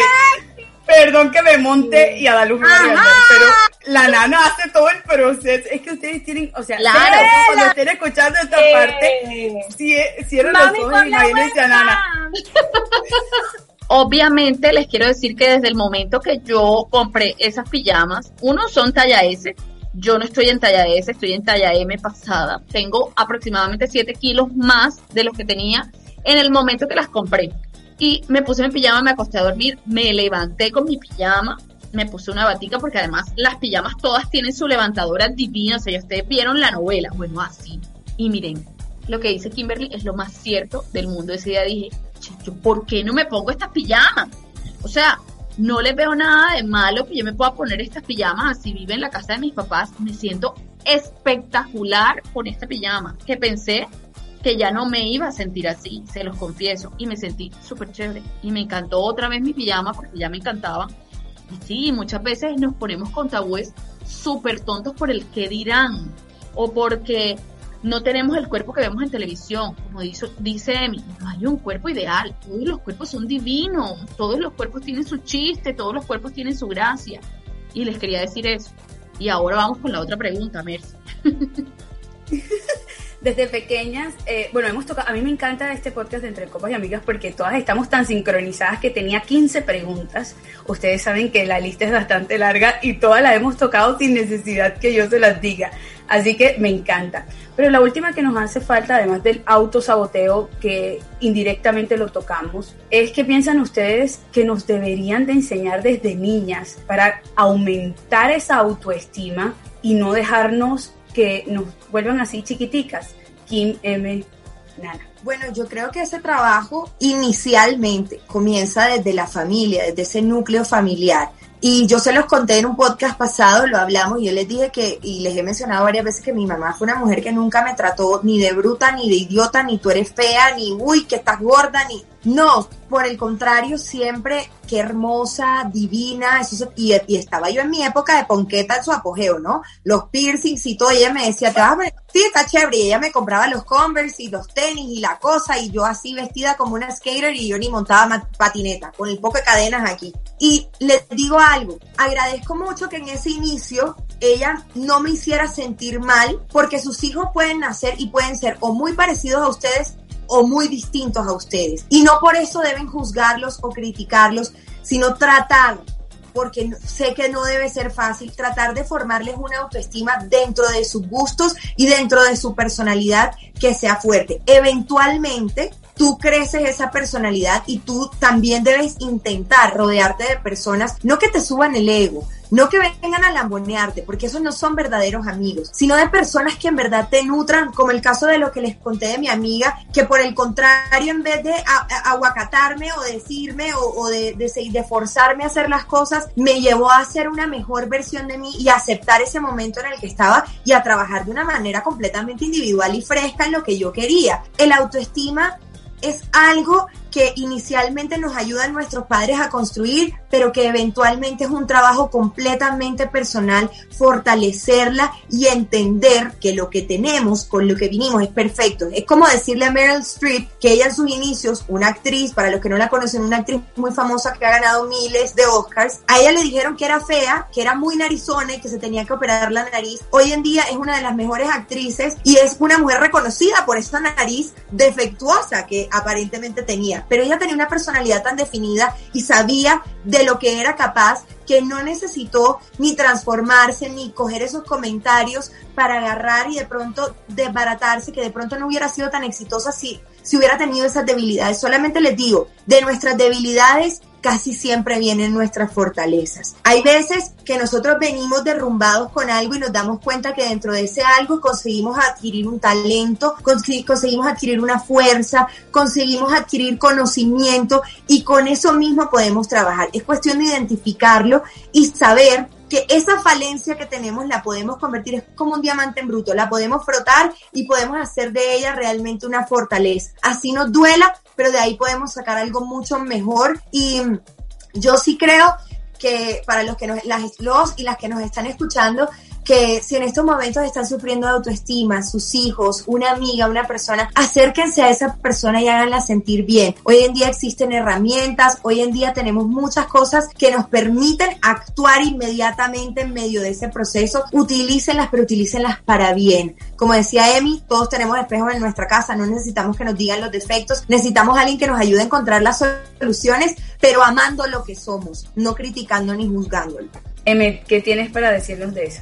Súper de acuerdo con Kim y hay una cosa que se llama la autoimagen y otra que se llama el autoconcepto.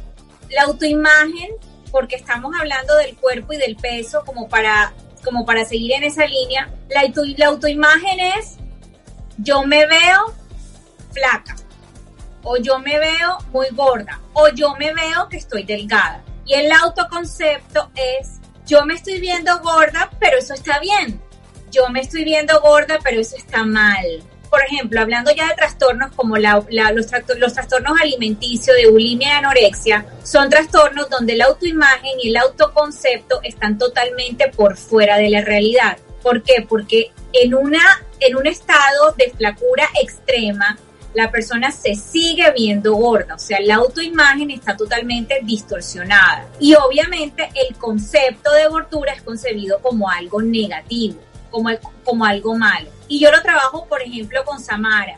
El otro día el hermano le dijo, Sammy, estás barrigoncita. Y Samara se me quedó viendo y le dijo al hermano, yo no estoy barrigoncita, yo estoy saludable, yo estoy fuerte, hermano, yo estoy fuerte, yo estoy saludable. Me la como, Emily, me la como pero ha sido porque yo todo el tiempo le digo, mi amor, tú eres una niña saludable, tú eres una niña fuerte, tú eres una niña que tiene energía para correr, brincar, saltar, eso es importante. Entonces, como yo le estoy diciendo esas cosas, no de forma intensa, porque yo siento que cuando uno se vuelve tan incisivo en algo, crea una inseguridad.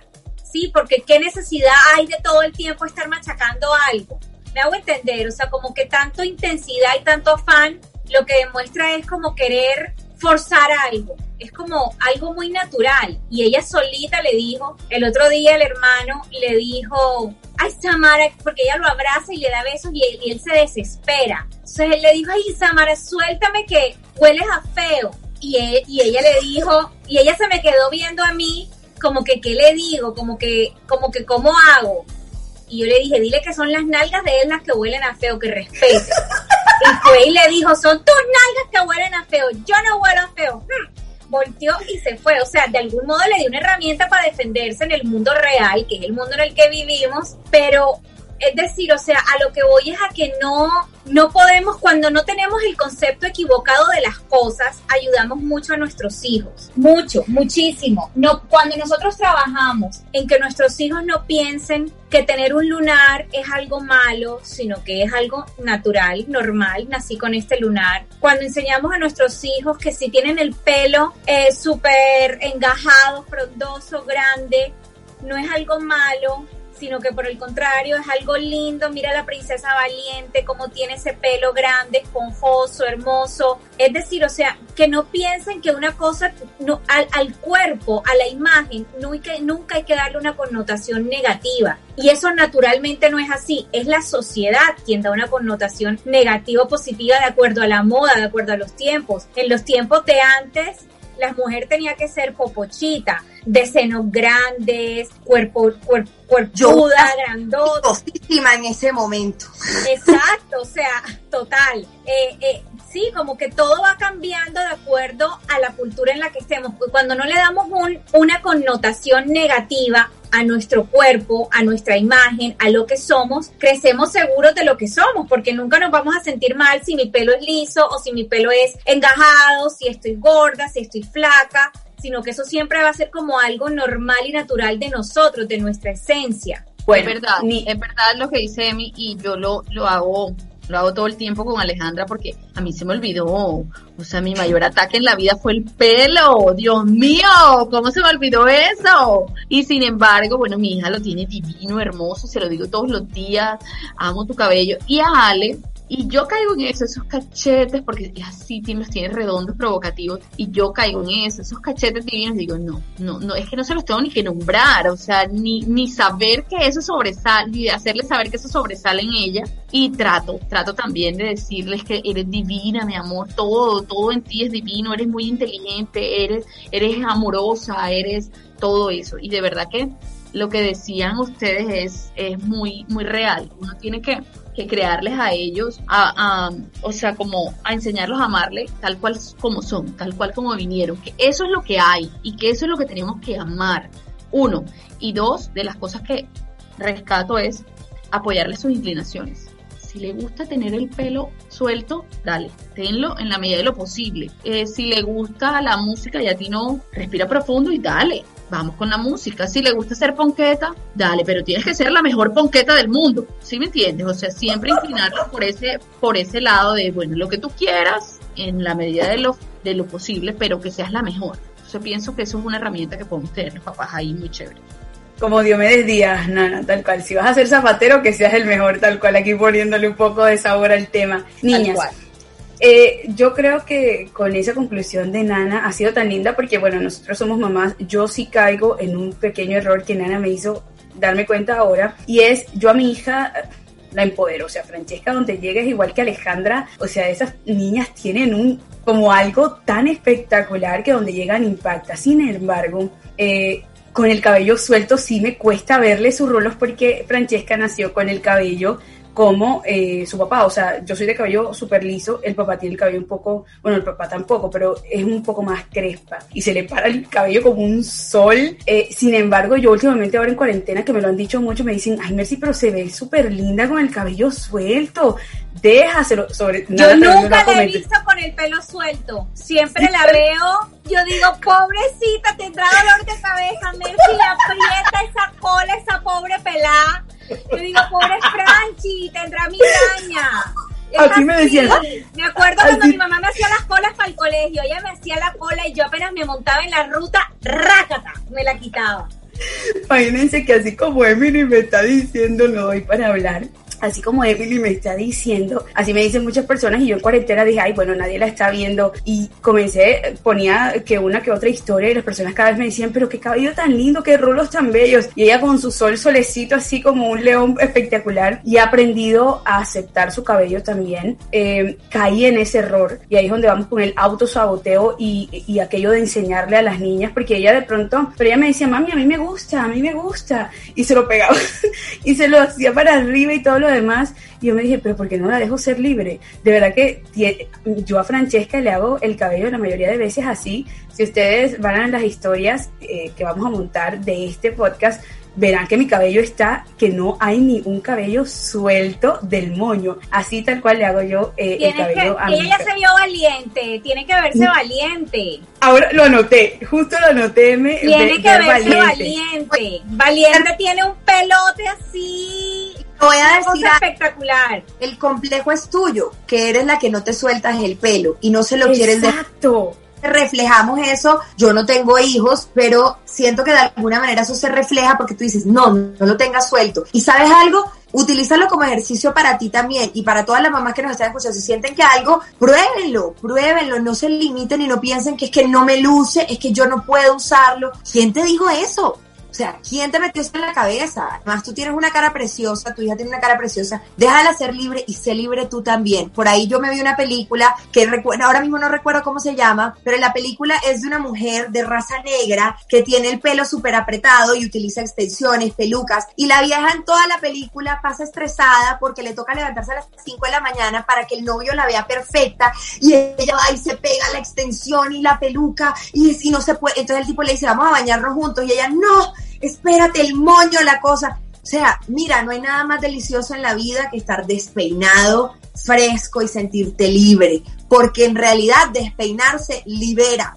Así que hazlo, hazlo hoy, suéltate ese pelo, gózatelo en la cama, mañana, no sé, lávatelo, cepíllatelo y déjatelo libre. Que en realidad creo que eso también es un ejercicio terapéutico. Tarea para Mercy, te queremos ver con el pelo alborotado y suelto. Despeinada, despeinada a la Gloria Trevi, amiga, por favor.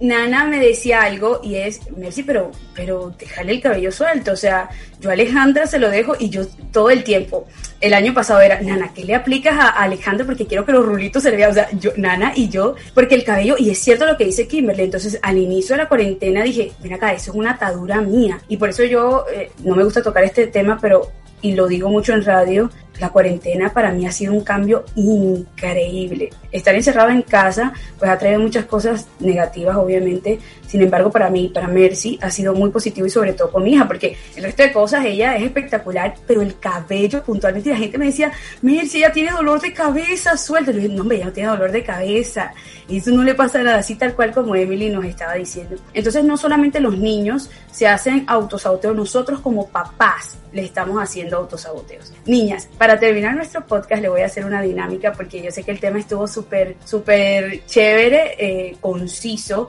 un poco más heavy de lo normal, sin embargo era necesario hablarlo porque siento que soltamos. Y, pero quiero hacerles una dinámica. A las tres, Nana también va a participar porque eh, se llama 60 segundos en nuestro podcast de eh, esta, esta dinámica estaba diseñada desde el inicio, pero nunca nos daba el tiempo. Vamos a comenzar con Kimberly y tienes 60 segundos para responder todas las preguntas. Si pierdes, tienes que hacer una penitencia que cualquiera de las tres vamos a escoger. Cualquiera. Entonces, No, no te preocupes que no va a hacer rapar a Federico o que te echen maíz en la cabeza. Listo, entonces tengo 60 segundos en el reloj. Las demás así vamos a, a, a pensar. Ay, pero Kimberly de verdad siempre le toca difícil porque es la primera. Pero bueno, ¿quién dijo miedo? No, Kimberly. ¿Quién dijo a la, miedo? un- a la una, a las dos y a las tres. Una película que te haya hecho llorar. The Notebook. La persona que más extrañas en estos momentos. Mi mamá. ¿Qué es lo primero que haces al despertar? Ver a mi esposo. El mejor recuerdo de tus años del colegio. Voleibol. Lo que más te da rabia en el mundo. Que me griten. ¿Qué es lo que nunca puede faltar en tu bolso? Eh, iluminador. ¿Cuál es tu comida favorita? Pasta. ¿Cuál es la técnica de maquillaje que más te gusta? Eh, under contouring. Uy, una palabra que te defina positiva y negativamente. Una para cada una. Detallista y... mm, ¡Ya! ¡Minuto, minuto, minuto, minuto! Bueno, vamos a ver cuántas tuvo Kimberly, lo vamos a ir anotando. Bueno, ahora viene la señorita Emily. Y vamos a ver cuántas preguntas responde Emily en un minuto. No son las mismas. Hay de todo un poquito. A la una, a las dos y a las tres. ¿Cuál es tu técnica de maquillaje favorita? Underpainting. ¿Cómo recuerdas el primer maquillaje que te hiciste? Fatal. Una película que te haga reír. Las- los cazadores de boda. ¿A quién quisieras pedirle perdón en estos momentos? A mi perrita Lily. ¿Qué lugar del mundo te mueres por visitar? Istambul. ¿Cuál ha sido la comida más horrible que te has comido? No me la he comido. Si no me gusta, no me la como. ¿Y cuál ha sido la más rara? Hormigas culonas. ¿Y ¿Cuál fue el último piropo que te lanzaron? Mi esposo me dijo que me veía linda. Listo, ahorita vemos a ver quién tiene. Adaluz me va a ir diciendo. Y ahora viene la señora María Alejandra Severini. Te comportas con las preguntas. Vea, vea, vea, las suyas son las más difíciles porque de No. verdad Kimberly va- A la una, a las dos y a las tres. ¿Cuál es tu serie favorita? Me acabo de ver Oscuro Deseo, me encantó. ¿Cuál es la persona que no quisieras ver en estos momentos? El innombrable. ¿Cuál es la técnica que menos te gusta de maquillaje? Las muy marcadas, muy, muy marcadas. los cut crease abiertos, no me gustan. Cuando salgas de la cuarentena, ¿qué país te gustaría visitar? México, otra vez. ¿Cuál ha sido la comida más rica que te has comido? La de mi mamá. Una persona que te haga reír todo el tiempo. Me hace reír todo el tiempo. Una prima, Valentina, me río con ella demasiado. ¿Qué es lo que más te hace llorar? Muchas cosas, soy muy llorona. Todo, eh, la injusticia, eh, eso me hace llorar. Y la rabia. ¿Cuál es el recuerdo más lindo que tengas de tu niñez? Bibi High. ¿Cuál es el deseo que más quieres en el mundo? Que se pueda decir. Que se acabe la cuarentena y que se vaya el coronavirus. Niñas, ya se terminó nuestro tiempo y de verdad hoy me divertí muchísimo porque saben una cosa, hablamos de temas serios, pero también nos divertimos como siempre. Nos vamos a ir. Manejamos la bipolaridad. Manejamos lo que uno llama la bipolaridad. Tal cual. Pero eso es lo bonito de nosotras. Así Nuestra esencia, claro. Antes de irnos, vamos a dejarles un mensaje a todos nuestros oyentes, eh, algo inspirador, a cualquier, de cualquier tema que ustedes quieran, porque a nosotras nos escuchan, es para reírse, pero también para sentirse acompañados. Entonces, ¿qué mensaje? Así, cualquier cosa, así sea lo más loco, como de seguro Kimberly y Emily van a salir con sus locuras. Bueno, yo creo que el mensaje, después de todo lo que hablamos, es, chicas, eh, lo que hay es lo que hay. Y chicos, también si nos escuchan en este podcast, yo creo que lo más importante, sobre todo en un momento tan difícil como el que estamos pasando, no es darnos tan duro. Eh, estamos en un momento donde estamos encerrados, yo creo que por una razón. Yo soy muy creyente y creo que si Dios nos puso dentro de nuestra casa, también es para que evaluemos lo que está dentro de nuestro corazón y cómo estamos actuando ante la vida, cómo nos estamos proyectando, qué huella estamos dejando en el mundo. Es momento de replantearnos, de reevaluar todas esas cosas y de fortalecer nuestros corazones para que de aquí salgamos a destilarle amor al mundo que tanta falta le está haciendo en estos momentos. Esto como que fue algo que yo leí hoy eh, y, y se los quiero compartir. No, no recuerdo como exactamente al pie de la letra porque fue, era como una, una oración larga, pero decía algo muy lindo y es muy inspirador y es como que somos en la vida. Somos la propina que dejamos, somos el regalo que damos, somos el silencio que damos al acompañar a alguien, somos la comida que le cocinamos a nuestra familia, somos eso, o sea, no, la vida no es tan complicada como nosotros queremos verla, la vida es es sencilla, o sea, lo importante, lo que dejamos, la huella que dejamos en este mundo, ayudar a los demás, compartir lo que tenemos, no son cosas tan complicadas realmente lo necesitamos mucho para, para ser felices, para disfrutar la vida, el hoy, que es lo que tenemos, porque no, no sabemos qué nos espere mañana. Eh, em, creo que empezar a ver la vida de una forma más sencilla nos va a traer más paz y más felicidad.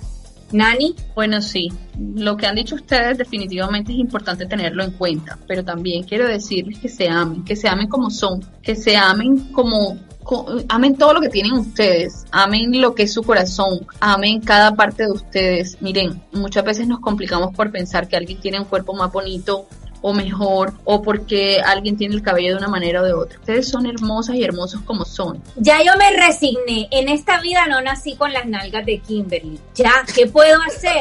tengo las que tengo. ¿Qué voy a inventar? O sea, ¿por qué me voy a frustrar por eso? Díganme ustedes. Total. Total. Tengo las que tengo, ya, ¿qué voy a eh, inventar? ¿Por qué me voy a frustrar? Porque a veces me siento muy voluptuosa, o sea, no te sientas mal. O sea, todo, mira, todos vamos a desear algo que no tenemos porque a veces nos sentimos inconformes. Totalmente. Como están, es como tenían que estar. Entiendan que ese atributo lo tienen puesto por algo, está ahí por algo. Así es, así es. Ellas lo han dicho todo en su forma coloquial de hacerlo. Y es así, chicas. Para, para alguien en el mundo, chicas y chicos, la cola, el cabello, los cachetes y el cuerpo de ustedes es atractivo. Entonces no se den mala vida ni se den rejo porque lo tienen Tiene que ser para nosotras mismas. Exacto. Principalmente. Ámense, eso principalmente. Y dos, busquen ayuda. Si se sienten mal, si sienten que de verdad no pueden, que necesitan, busquen ayuda. Y si no se sienten mal, pero sienten que tienen nuditos, como dijo Emi, también busquen ayuda. Es importante, es válido, no pasa nada, no están locos como mucha gente cree. Simplemente son personas que quieren resolver lo que tienen en su corazón. Y para adelante, piensen en lo bueno que tienen. Hoy están vivos. Créanme que muchas personas desearon en su vida tener muchos más años y muchos más días para estar con su familia. Ustedes tienen esa oportunidad, no la desaprovechen. Bueno, Nana, como te estaba contando al inicio de nuestro podcast, le damos gracias a Davalash por ser el patrocinador de este programa. Y además les invito a que lo prueben, yo lo voy a hacer, porque personas como yo que necesitamos amplificar el crecimiento en cejas, pestañas o barbas, en los hombres claramente, eh, necesitamos este producto como Davalash. Me encanta, la verdad es que yo también lo quiero probar y como sé que más de uno o una quedó antojado, yo les voy a recordar las páginas y cómo pueden encontrar el producto. Así que pueden buscarlo a través de su página web www.davalashventas.com. También en sus redes sociales, en Facebook, arroba Davalash Grace Kelly o en Instagram arroba Davalash Ventas o comunicarse al número telefónico 301-368-8918. Gracias Davalash. Mi consejo para todos es que se rodeen de personas tan maravillosas como las personas que nos acompañan en este podcast. Gracias a Kimberly Reyes por siempre subirnos el ánimo. A mi terapista favorita, si ella lo quiera dejar ir y soltar, pero ese es su destino, ese es su destino. Y por supuesto a mi gran amiga María Alejandra Severini por acompañarnos en este podcast. Gracias, gracias, gracias a todas mis niñas. Gracias a ti, mi corazón. Qué rico este podcast de Entre Copas y Amigas. Eh, esperamos que de pronto alguno de nuestros mensajes le llegue a su corazón. Gracias, chicas, por también abrir sus almas, contarnos también sus experiencias. Sé que van a servirle mucho a cualquiera de las personas que nos está escuchando. Siempre es un placer estar rodeada de mujeres tan inteligentes, maravillosas buena, bondadosa como ustedes. De verdad que me voy súper recargada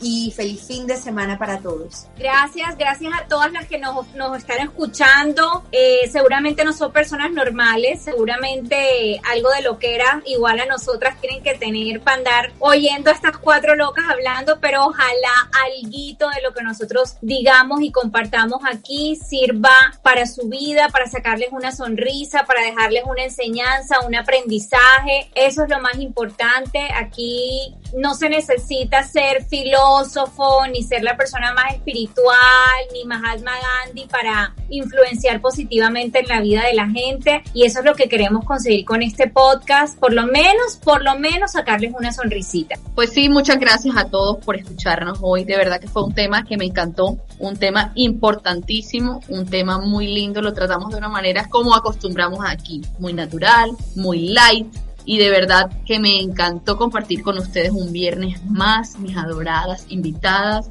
mi adorada conductora, mis amigas, mis llaves y ojalá se sigan repitiendo estas noches tan espectaculares con ustedes. Queridos oyentes, hemos llegado al final de nuestro capítulo de hoy. Como dijo Nana, estuvo espectacular, muy emocional y sobre todo con grandes experiencias e historias. Bueno, y como ustedes saben, este podcast también tenemos que agradecerle a todo el equipo de la revista Enfoque. Nana hace parte de nuestro equipo también. Eh, recordemos que los agradecimientos es a nuestra productora ejecutiva Demis Pacheco, la producción y edición a William de la Rosa, asistente de producción Junior Pacheco, invitadas como siempre Kimberly Reyes y Emily Jiménez. Por supuesto, la co-conducción estuvo a cargo de Nana Severini, el proceso creativo y organización del podcast a cargo de Natalia Camargo, las notas creativas a cargo de Laura Serrano, asistente ejecutiva y quien se trasnocha con nosotros también, a Lustres Palacio, logística y ventas Mavis Mendoza. Recuerden que yo soy Mercedit Fernández y los espero en nuestra próxima emisión de Entre Copas y Amigas. ¡Chao!